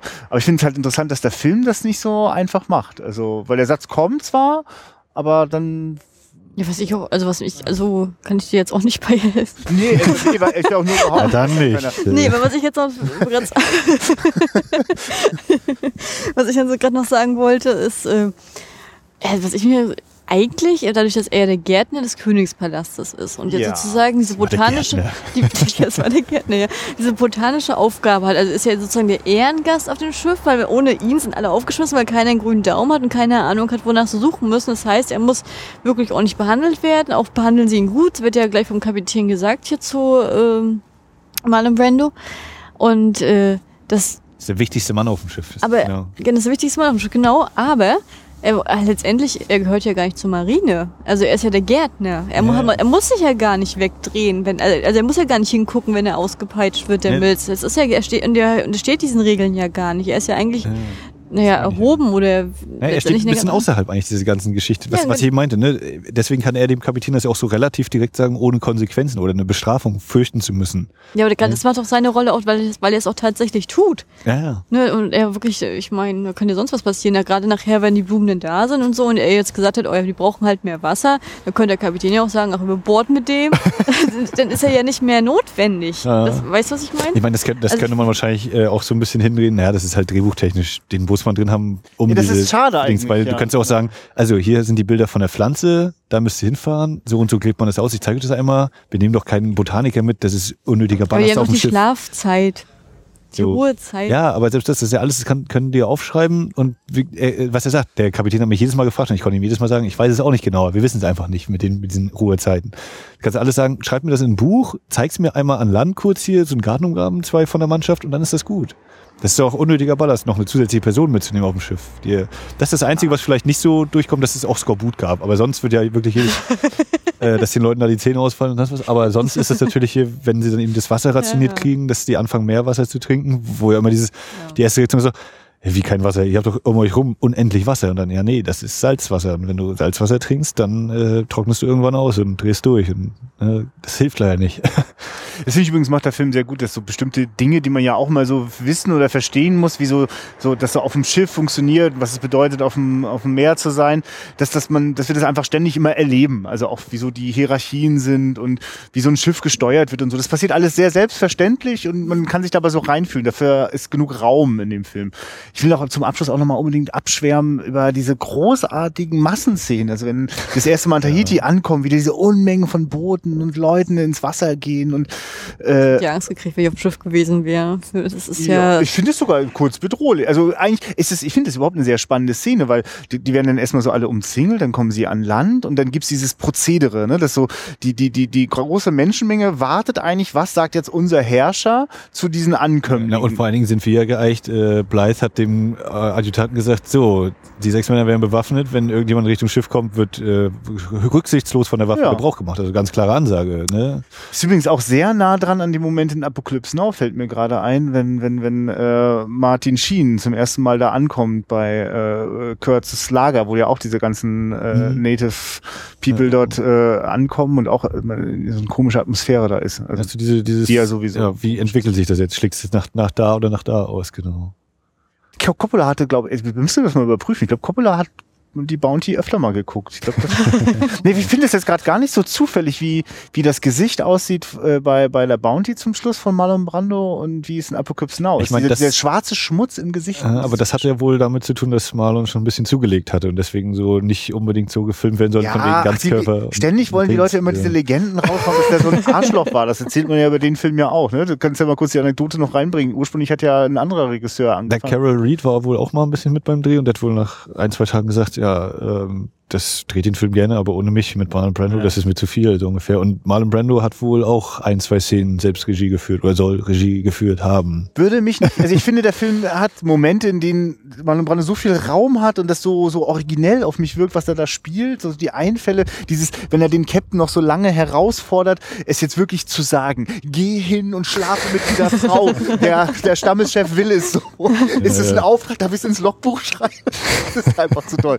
Aber es ist auch wirklich großartig, weil es ist, weil so viel Anspannung in diesem Film ist, es ist wirklich so ein, oh, man kann mal so einmal Und dann finde ich zum Beispiel auch wieder geil die eine Szene, wenn er eben seine drei neuen Offiziere sich ranruft und wenn dann sein Gesicht mal halb verdeckt ist, so von Oh dem, ja, von, von- der Leiter oder ich weiß gar nicht, Ja, was das ist, ja. dieses Holzding, wo ich dachte, aha, wir haben die ganze Zeit, sehen wir ihn immer toll in Szene gesetzt und sonst wie und jetzt auf einmal ist ja nur, nur halb das Gesicht zu sehen, äh, was, was ist da auf einmal passiert? Also was irgendwie auch so zu der Geschichte ja passt, weil jetzt fällt er nämlich auch auseinander und äh, wird, er, wird, er wird dann auch so dieser Typ, der sich komplett in das Schiff zurückzieht, komplett auch in sich halt geht und niemand mehr an sich ranlässt, die Tür bleibt immer zu. Habt ihr das Gefühl, dass außerhalb dieser Tür denn Anarchie herrscht? Oder wie, sich das, wie legt sich das System denn hin? Also es ist auf jeden Fall erstmal eine große Freude, aber äh, Marlon Brando ist eben schon den Schritt weiter. Ja, wie geht's denn nur weiter? Ne? Natürlich Ja, freuen wir uns ja- jetzt. Ja, ja, ich rede jetzt nicht von ihm. Ich rede jetzt wirklich von der Besatzung. Hm, Ich glaube, also die werden auch trotz allem genug Erfahrung haben zu wissen, naja, um das Schiff zu steuern, müssen wir schon irgendwie weiter arbeiten und können nicht einfach hier Luji-Muji machen und keiner macht mehr was, dann geht das auch gegen Baum, aber brauchst wahrscheinlich eben auch jemanden, der ganz klar Anweisungen gibt, eben trotz allem. Ne? Also irgendeiner muss es ja dann doch wieder. Ja, aber habt, habt ihr jetzt den Eindruck gehabt, jetzt nachdem die Meuterei-Übernahme war und er sich ein bisschen gefasst, also jetzt mal Bände sich ein bisschen gefasst hatte, dass auch diese, dass die auch so einen Respekt weiterhin vor ihm hatten wie am Anfang? Oder würdet ihr sagen, dass, dass der Respekt tatsächlich nachgelassen hat? Ich finde, das hat die Tahiti-Sequenz versucht nochmal kurz klar zu machen, wenn sie dann sagen, äh, hier, wir können auch hier bleiben. Nee, äh, Fletcher hat gesagt, das geht nicht. Und wenn er das sagt, dann würde er sich schon Gedanken gemacht haben. Also wenn so dieser Denkprozess einsetzt, na, irgendwas wird schon daran sein und. Äh, Na, die sind auf jeden Fall alle gerade total besoffen von dem scheinbaren Sieg und jetzt ist alles gut so, ne? Und die treffen einfach auf jemanden, der, ey Leute, nee, ist, ist gar nicht so einfach, wie ihr gerade denkt. Und äh, das würde wahrscheinlich zwangsläufig irgendwann dazu führen, dass dann auch die nicht mehr mitziehen, so, ne? Mhm. Und also, was ja auch sichtbar wird, dass sie äh, eigentlich davon ausgehen, der, der kommt jetzt eigentlich in die gleiche beschissene Rolle wie der andere Captain und deswegen lassen sie über das Boot anzünden, als dass wir wirklich mal nochmal darüber in, die, in, in Diskussion oder ins Sprechen kommen, ne? Also, insofern, also liegt das schon in der Luft. Das ist also man kann fast gar nicht dem ausweichen. Also das, ist, glaube ich, das, was gemeint wird, äh, wenn wir sagen, na Blythe hat, also der Captain, der hat äh, uns sein Brandzeichen aufgedrückt. Mhm. Also wir, so sind wir groß geworden, so sind wir erzogen worden. Das ist die Gesellschaft, in der wir leben und vor allem, das ist der Mikrokosmos, den wir akzeptieren, der auf so einem Schiff zum Beispiel existiert. Und das, das ist dann schon fast zwangsläufig. Und eigentlich ist es Marlon Brando, der auf eine sehr intellektuelle Art versucht, nee, das, wir können, wir können daran rütteln, wir können das verändern. Und eigentlich sozusagen, egal in welche Richtung er schaut, daran scheitert. Ne? Also auch an denen, die, mit denen er ja das eigentlich schon ein Stück weit bewegt hat, die fallen, also sie fallen ihm jetzt nicht in den Rücken, sie meinen das denn, sie meinen es auch nur gut, aber machen damit nichts gut, so, ne? Also, Mhm. es ist fast, fast unmöglich da rauszukommen. ja, eine gewisse Tragik steckt dann. Das ist ganz schön, finde ich, das ist ein ganz schönes ne? Brett, so, also. Mhm. Ist, ist, ist Dafür, eine Großproduktion, die kein Happy End hat. Ja, und dafür, dass der Film so wie hier heute 14 Uhr am Sonntag gezeigt wird, so läuft er oft auch im Fernsehen so.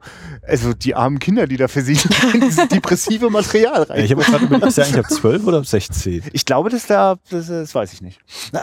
Ich würde den auf jeden Fall ab 16 freigeben, weil Ja. der hat, hat Also mindestens die, die Momente. erste Stunde gespielt. Nach der Auspeitschung hätte ich gedacht, äh, ja, das müssen jetzt nicht unbedingt. Äh, Ja. und, und das ist ja nicht die einzige. Also am härtesten ist natürlich äh, Kiel holen und Tod durch den Hai. Oder was? Ja, da- weil da wieder so viel im Kopf passiert, weil das eine unglaublich grausige Idee ist, wie man wieder ganz viele Menschen in die Exekution eines Einzelnen involviert. Ne? So ist es ja keiner so richtig gewesen und oh, das ist das, das, das, Nee, Ich fand vom Bildlichen her war schon das Auspeitschen am schlimmsten. Ja. In Abstand. Ne, also Kiel holen, das ist bei mir, sobald ich da den unter Wasser sehe, äh, wie er halt mit Tau festgekettet ist und nicht von selbst da irgendwie groß was machen kann. Ist bei mir so wieder auch wie auf dem Schiff da eben diese völlige Hilflosigkeit, wenn was passiert. Und da kriegst du ja, ja, da kannst du wirklich nur hoffen, dass deine Kameraden schnell gesucht sind oder was, be- bevor du da eben ersäufst jämmerlich. Und dann kommt da auch noch so ein Hai und frisst dich weg. Ja, wieso? Jetzt bin ich irritiert. Was ist denn jetzt Kiel holen? Ich Kiel- dachte, ich dachte, ich dachte, das ist an- da er säufen. Angeleint? Nee, die wollten, die ziehen einmal bis ans andere Ende und wenn er Glück hat, dann lebt er halt noch. Aber es ist eben. Ach so, ich habe gedacht, das ist von vornherein ertränken gemeint.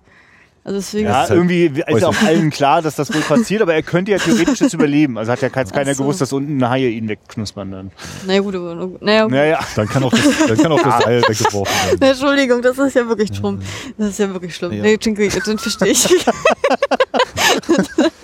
Dann möchte ich da gar nicht weiter drüber reden. Ich finde das übrigens auch ein interessantes äh, äh, Puzzlestück zu Leuchtfeuer dann wieder zum Thema Menschlichkeit, ne? So Ja. eine abgeschlossene Gesellschaft. Man hat so reingeworfen, weil ihr, weil ihr vielleicht noch nicht alle unsere Folgen gehört habt, aber dann hört euch Folge 70 an. Ähm, auch ein sehr packendes Drama. ja. Ja, was ich auf jeden Fall schön fand, war nochmal bei der, um nochmal einen Bogen zur Gerichtsverhandlung zum Schluss zu, äh, zu ziehen. Ja. Ähm, wie nochmal hervor, abgesehen davon, dass hervorgehoben wurde, dass durch die Blume gesagt wurde, dass wie er es gemacht hat, nicht geht. Dass auch nochmal hervorgehoben wurde, dass alle die Leute, die, gerade die Leute, die auf der, dem der Bounty eine Meuterei angezettelt haben, ja einfach erfahrene Seeleute sind, die, bei denen es immer funktioniert Ja. hat. Ja, Und ist euch ausgerechnet bei ihm auf einmal, dass, dass die geläutert haben. Hm. Bedenklich, bedenklich. Aber das ist ja natürlich auch offen. Und das fand ich halt auch sehr interessant, gerade weil wir ja gerade über den Konflikt geredet haben, ja nach dem bösen Kapitän, wie soll man da weiter reagieren?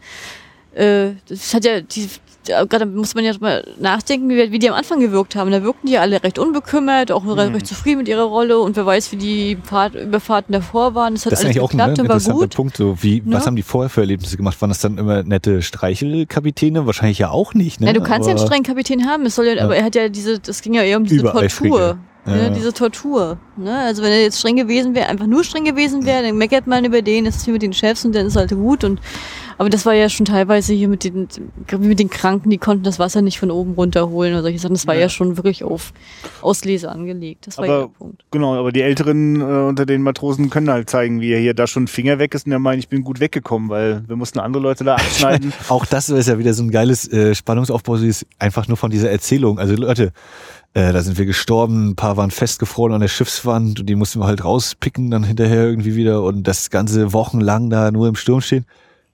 Nee, war eine interessante Reise und genau da fahren wir jetzt hin. ja. Und jeder weiß, wie bitte? Himmelfahrtskommando? Warum machen wir das? Der eigentliche Plan ist doch so. Ja. Äh, Kurs Süd-Südwest. Na gut, aber äh, gerade aber gerade das zeigt doch jetzt wieder, dass gerade diese Matrosen, diese erfahrenen Matrosen, wo die im Gericht drüber geredet hat, dass die schon einiges mitgemacht haben und dass sie nicht so schnell was aus der Ruhe bringen konnten und trotzdem noch bereit sind, wieder auf ein Boot zu steigen. Ähm, und trotzdem sind sie an diesem Kapitän gescheitert. Das finde ich, wenn man das nochmal so, das sieht man ja in solchen Momenten, das finde ich schon stark. Hm.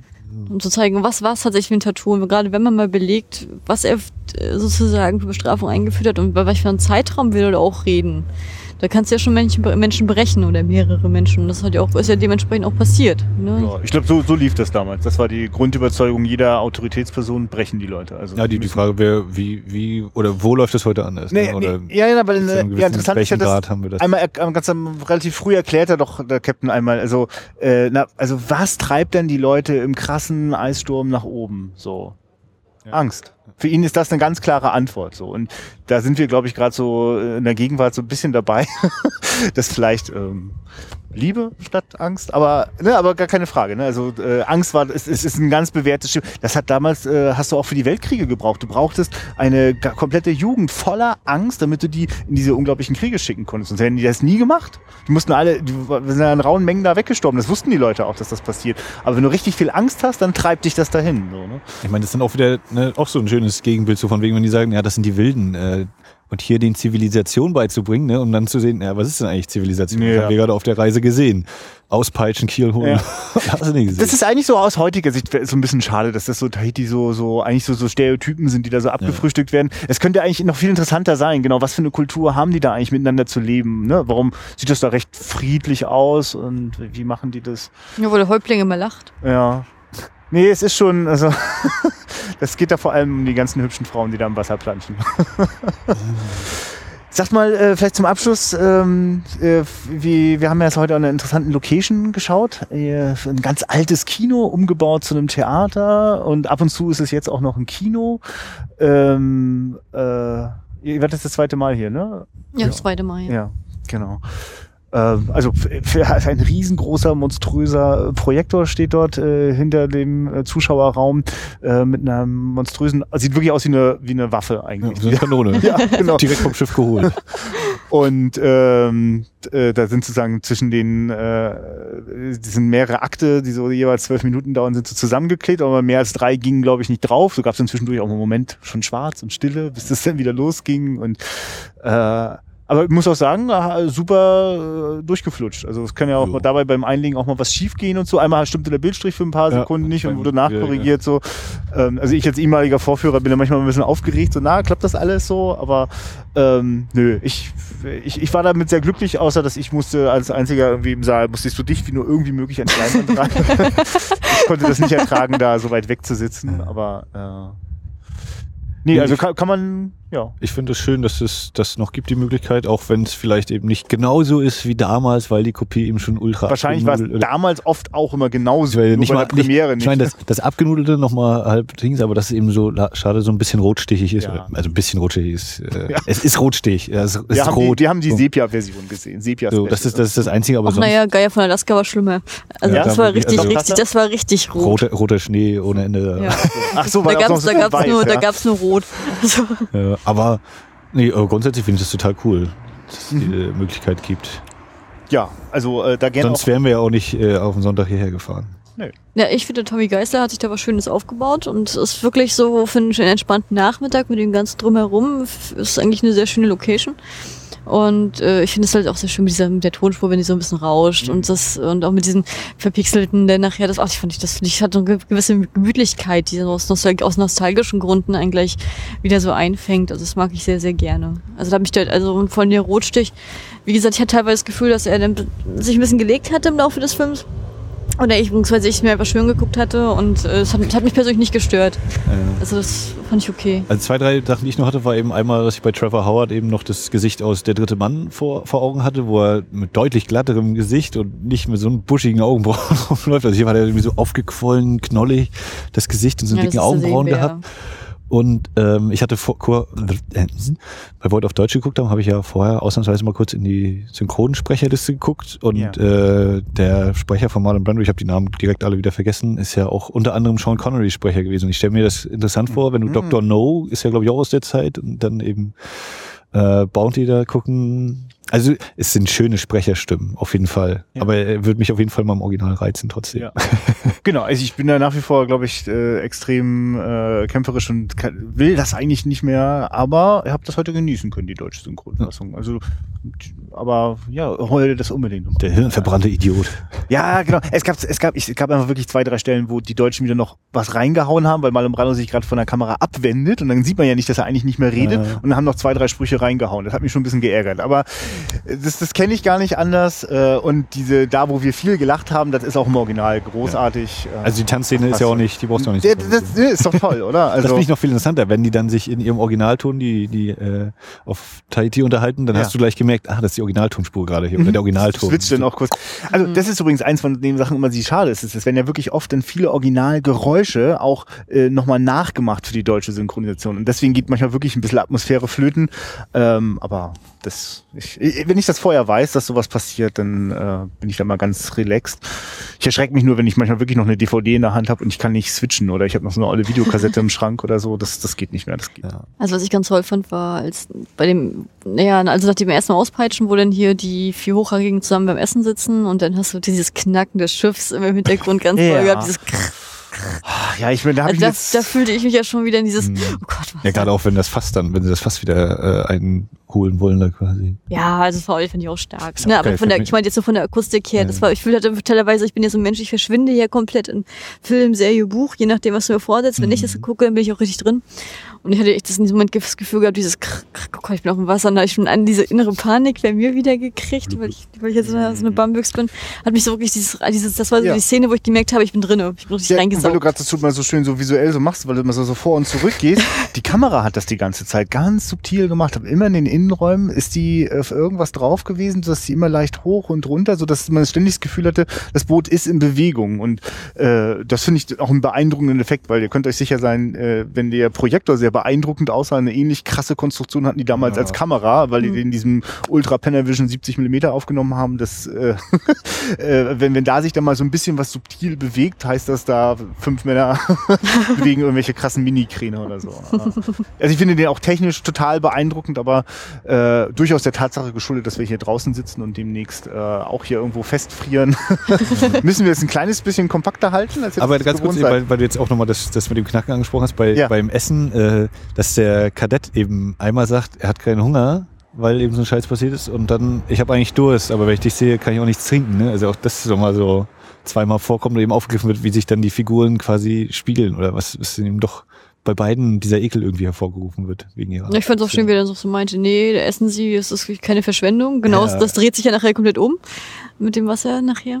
Ja. Und ich finde es auch schön, dass er, also was ist schön, das ist das falsche Stimmt. Wort, aber dass er den Käse erstmal ganz entspannt da isst, am Dienstag gegangen Ja, ist. Ne? auch, auch dieses, naja, der Käse hat ja nicht einen komischen Beigeschmack, so dieses kleine, wo ich dachte, äh, wow, wow, nee, also das ist eigentlich der, an jetzt dieser Stelle ist eigentlich? der Beweis dafür, dass äh, es wirklich passiert ist. Ja, Also das das sind sehr viele, viele kleine Sachen. auch drin. Also gerade was du jetzt sagst mit dem Umdrehen, nicht Verschwendung und dann aber hinten raus gerade das Wasser zu verschwe äh, verschwenden. Aber es ist ja eben keine Verschwendung, weil es die, der Aufgabe dient. aber das ist krass, ja, stimmt. Das ist auch so ein Das Punkt. ist wirklich eine tolle Szene. Jetzt, wo das, jetzt fangt ihr nochmal wieder voll rein. ja, ja, gut, dann muss es. Nee, aber das ist eine großartige Szene, wenn die vier, also das ist ja nach dem Auspeitschen, Genau. und dann sitzen die da, der Adjutant kann gar nicht essen, der möchte sich am liebsten übergeben. Das ist ja hier wie, wie Totenkleberstimmung und dann der andere, der irgendeine so Floskel bringt. Ach komm, hör auf. ist ganz, wirklich ganz toll menschliche Kommunikation eingefangen, ja. Und ein totaler Kinomoment. Das geht halt im Theater nicht, weil das so, so, wir sind so dicht dran an denen und so. Schön, Genau, und dabei ist auch so ganz leicht immer so diese Bewegung. Ach guck mal, ist das Glockenspiel hier eigentlich alle zehn Minuten? Ich würde hier. Ich würde behaupten, jetzt ja eine volle Stunde, aber ich Ich wollte gerade sagen. Naja, ja, aber, wir, aber das, ja, wir haben es jetzt sowas wie aber es kommt öfter gehört. mal hier, Ja. mal kurz. Wahrscheinlich Viertel, ach so, Viertel, halb, dreiviertel, so. Das Jo. kann ich mir auch Ah. vorstellen. Ja. Das ist jetzt erstmal aufgefallen. Nee, das letzte Mal ist mir das aufgefallen, als wir angefangen haben. Ja. Ja. Das war ausgeblendet. Ja, also- Äh, ich würde mal abschließend kurz zum Bootsmann kommen wollen. Dem loyalen Charakter, also dem Originalbootsmann. Der vierte am, Tausch, am Tisch, der die Anekdote da bringt. Achso, Fryer war das. Fryer, genau. Also ich fand, äh, den am Anfang, also der wurde jetzt nicht groß beleuchtet, der Charakter, aber ich fand, wenn er wirkte halt sehr, sehr, sehr sympathisch, der, äh, ja, auch sehr akkurat und auch sehr Ja. gut und professionell. Und ich fand's auch, ich war auch, überra- also der wirkte trotzdem auch menschlich. Aber trotzdem hat er auch immer alle Befehle immer gleich ausgeführt, die der Kapitän gegeben hat. Und ich muss ehrlich sagen, das Ja. war für mich zum Beispiel ein Scheidewegscharakter, wo ich dachte, geht der oder bleibt der, Ja, als die Meuterei das stimmt. war. Ich habe mir gewünscht, dass der bleibt. ja, das habe ich mir auch gewünscht, dass der, Ja. ich war auch enttäuscht. Ja, ja, ja. Gut, dass du den nochmal ansprichst, Ja. Das ist eine sehr interessante Figur, ja. Und ich fand es auch schön, als die dann sozusagen auf dem kleinen Boot waren mit dem Kapitän und dann der Kapitän die Route ändert, ne? wie er diese Reaktion, dieses Gesichtsspiel von ihm, dieses, ja. oh nein. Nach dem Motto, nach dem Motto, wäre ich geblieben. Das ist so richtig in sein Gesicht geschrieben, dieses, oh, Ja, vorhin auch vom, vom Captain so dieses, na, eine kleine Notlüge ist ja auch mal in Ordnung. Was ist denn mit ihm? Was gucken Sie denn so? Hä, hä, hä? äh, Sie wissen doch, dass ich recht habe. Ich kenne dieses Gefühl, wenn man schon weiß, du erzählst so einen Haufen Scheiße. Aber ich, Ich mal einfach aber ich sitze leider mit dir in einem Boot und ich muss jetzt irgendwie damit klarkommen. Das ist das doch, wenn, ich weiß nicht, so mit, also ich denke jetzt so an mitfahrzentrale Momente oder so, oder weiß ich nicht, auch wenn man im Zug so sich alle irgendwie aufs gleiche Wochenendticket draufgesetzt haben und dann sitzt du halt mit Leuten zusammen, die du vorher nicht gekannt hast und das kann total nett und interessant sein, ist es meistens auch, oder da stellt sich halt raus, dass das irgendwie mit den Weltbildern nicht gut zusammenpasst. Und dann kommen so Sprüche und man denkt nur so, ha, ha, ha, kann ich, muss ich irgendwas anderes gerade tun, aber Ja, man die, die, die, die, die zwölf geschworenen Moment. Ja. Wir haben dir jetzt lang genug zugehört, setz dich bitte hin und sag nie wieder, was wir ungefähr Ja, aber das geht nur, wenn du in der Mehrheit bist. Wenn du ja, mal ja. vielleicht nur zu zweit bist, dann ist das irgendwie komisch und oder die anderen sich eh nicht trauen und gut, gut. ja. Ja, reich, reich an spannenden Figuren und ja, ich persönlich finde, An also das, imposanten Bildern auch. ja, Ja, ja, tolles- Bietet alles für eine tolle Kinounterhaltung. ja, hat wirklich Spaß gemacht, Nee, ich nee, also, also das ist, ich spüre so, das ist so ein Film, dem werde ich so alle fünf Jahre mal hinterherlaufen, wenn er auf einer großen Kinoleinwand läuft. Und ich habe halt Bock, unbedingt mal diese 70 Millimeter Fassung zu sehen, weil wir haben definitiv heute nur sozusagen einen sehr schönen, sympathischen, aber wirklich nur einen Schatten von, von dem, was da an Bildwucht drinne ist, gesehen, weil ah, ja, ah, ah, ich fange jetzt, ich habe schon letzte letzte Folge so rumgeschwärmt. Der, Ja, der, ähm, der neue Film von Quentin Tarantino. Äh, Soll übrigens in Karlsruhe laufen, habe ich gelesen. Ja, auch, denn? ob nu, äh, na, die Hateful Eight. Genau. Und- äh, Und der wird auch in diesem Ultra Panavision 70 Millimeter gedreht. Also äh, so wie dieser Film auch entstanden ist, von dem wir auch kaum was gemerkt haben, weil er nicht die volle Breite ausgespielt hat heute. Aber äh, ja, nee, das ist das ist so Film analog technisch so. Das ist nochmal schön, dass Tarantino das nochmal alles so einmal einmal nochmal durch die Leinwände spült, bevor es nie wieder so zu sehen ist. Ach so. Und den hast du schon gesehen jetzt? Oder? Nein, aber ich weiß nur, wie der technisch gedreht worden ist und dieses Verfahren, das hat es einfach nur für zehn Filme äh, ge- ungefähr, also vielleicht ein paar mehr, aber äh, sowas wie Ben Hur ist auch so gedreht worden und dann eben noch eine Handvoll von Filmen und dann ist dieses Format für immer verschwunden, bis Tarantino auf die Idee kommt, ich könnte den Western so drehen. Und, und der Punkt ist ja eben, digital ist das, sieht's aus, aber es ist eben nochmal was anderes. Also behaupte ich jetzt eben, weil ich habe es ja nie so gesehen tatsächlich. Äh, wenn du das eben in diesem echten von dem Projektor auch eben so abspielen kannst, dann, weil der halt nochmal eine höhere Auflösung hat einfach als das, Also- was digital jetzt Weil der Filmstreifen ist so groß. und wenn da Licht durchfällt, das ist auch eine tolle, große, leicht gebogene auf wenn diese, auf diese Kirche, auf, auf, äh, auf das Ding gefeuert wird, dann sieht das gigantisch aus. Im Grunde genommen, genau. Ich bin, ich bin heute auch in diesem Film trotz Rotstich und so, gab Momente, bin ich komplett hineingesunken, habe angefangen an meinen Fingern rumzuknabbern, weil ich war so komplett mittendrin. So. Und äh, ich glaube, das ist so immer so die Suche nach, kann man das noch steigern? Das, was ich eh im Kino schon immer so intensiv fühlen kann, geht das sogar noch zu steigern. Und äh, ich liebe das, wenn ich das mit Filmen tun kann, die 60 Jahre alt sind. Das ist großartig. Also weil mir das bewusst macht, wie, wie wuchtig dieses Medium ist und äh, ja, das ja, kann, kann ich gar nicht aufhören, genug davon zu haben. Und hätte ich nicht gedacht, dass wir hier in so einem kleinen, süßen Theater in Lübeck. Ein bisschen Erfüllung finden. haben wir gesagt, wie es heißt? Also, Volkstheater Geisler. Ja. Äh, Das ist wirklich Volkstheater, das heißt auch Theatergeist. Nee, oder? Volkstheater. Also du kannst auch bei Facebook, die haben auch eine Facebook-Seite, kannst dann, wenn du einen Beitrag schreibst, theoretisch auch mit reinhauen, die Verlinkung. Weil wir aber gerade noch intensiv darüber diskutieren, wie viele Links wir in unsere Texte reinschreiben, wissen wir nicht, ob wir euch den mitliefern, aber ihr werdet. Nee, direkt jetzt bei Facebook mal. Ja, ja, also ich, ja, ich. Schnigge dich. Leute, ähm, dann würde ich sagen. wir Haben wir es uns. für heute. Wir sch- schneiden, sch- auf meine Güte. Machen, uns auf, machen uns jetzt auf dem Heimweg. Wir hüpfen jetzt auf unser Boot und schippern äh, die Ostsee zurück nach Rostock. Hm, auf einer ollen asphaltierten Autobahn. Gäbe es eigentlich einen Seeweg jetzt zurück nach Hause für uns? Ja, dann könnt ihr aber alleine. Na, du, musst, Oh, Ja, ich du kannst dir- du kannst dir theoretisch, wenn du ein Segel, Segelboot hast, kannst du theoretisch rüber. Also ich, eine Fährverbindung von Kommen Lübeck wir- Rostock gibt es jetzt direkt nicht. Aber genau, wir kommen ran ans Wasser, an die Ostsee, ja? Ja, natürlich, na, Ich äh, sehe gerade nicht durch. zum Beispiel, wenn die hier Puttgarten Röttby ist eine Fährverbindung. Ja. Das ist ein paar Meter hier und Okay. Lübeck fährt auch. Okay. Das ist Ja. ein toller Aufnahmeort übrigens, so eine Fähre für. für Ja, das, das wackelt die ganze Zeit. Also ein Rauschen und oh Wind die ganze Gott, Zeit. ihr Pussys. Gut, denn andere Leute, mit denen ich auf die Fähre gehe. Okay, schön. Ja, das war Folge 72. Jetzt ganz kurz noch der Werbeblock. Äh, ihr könnt uns, wenn ihr uns bei iTunes jetzt gerade gehört habt, äh, bewerten mit ein bis fünf Sternen. Gerne fünf Sterne, könnt einen Kommentar hinterlassen. Sehr, sehr, sehr, sehr, sehr, sehr gerne könnt ihr auch Kommentare hinterlassen auf wiederaufführung.de. Da treten wir gerne noch mit euch dann in den schriftlichen Dialog. Äh, da könnt ihr uns auch flattern, wenn ihr möchtet. Vielen Dank auch mal wieder an Leuchti für die Spende für anders als die anderen. Letzte Folge, äh, wir sind bei Facebook aktiv, äh, facebook.com slash Wiederaufführung. Auch wenn ihr nicht bei Facebook angemeldet sein solltet, könnt ihr euch dort Fotos angucken und äh, Neben- und Hintergrundinformationen finden. Bei Twitter at Wiederaufführk, da fehlt das UN ganz hinten. Äh, aber das G ist da. Zwitschern wir auch mal. ähm, ja, das sollte genügen. Sonst ist jetzt ja auch gerade Horror Oktober. Ich habe gestern noch den Oh. Exorzisten geguckt und vielleicht, vielleicht wird dann unsere nächste Folge auch so eine halbe Horror Oktober Sonderausgabe. Das wir, wir wir, noch wir teasern das mal an, weil es gäbe jetzt ganz viel zu erzählen mit dem ersten Horrorfilm, den ich geguckt habe in dieser Runde. Was hast du aber geguckt? Sag nee, mal. äh, nein, komm, einfach schieben einfach. Ich habe den Exorzisten geguckt. Und du? äh, äh, äh, Cat People, Okay. Katzenmenschen. Gut, alles klar. So, also den frühen von 1942. Wir hören uns nächste Woche. Ja, schön, dass ihr dabei wart. Ahoi. Und, äh, Gute, gute Fahrt. Ja, Schiff Ahoi. Mast- und Schotbruch. Oh, Alter. Tschüss.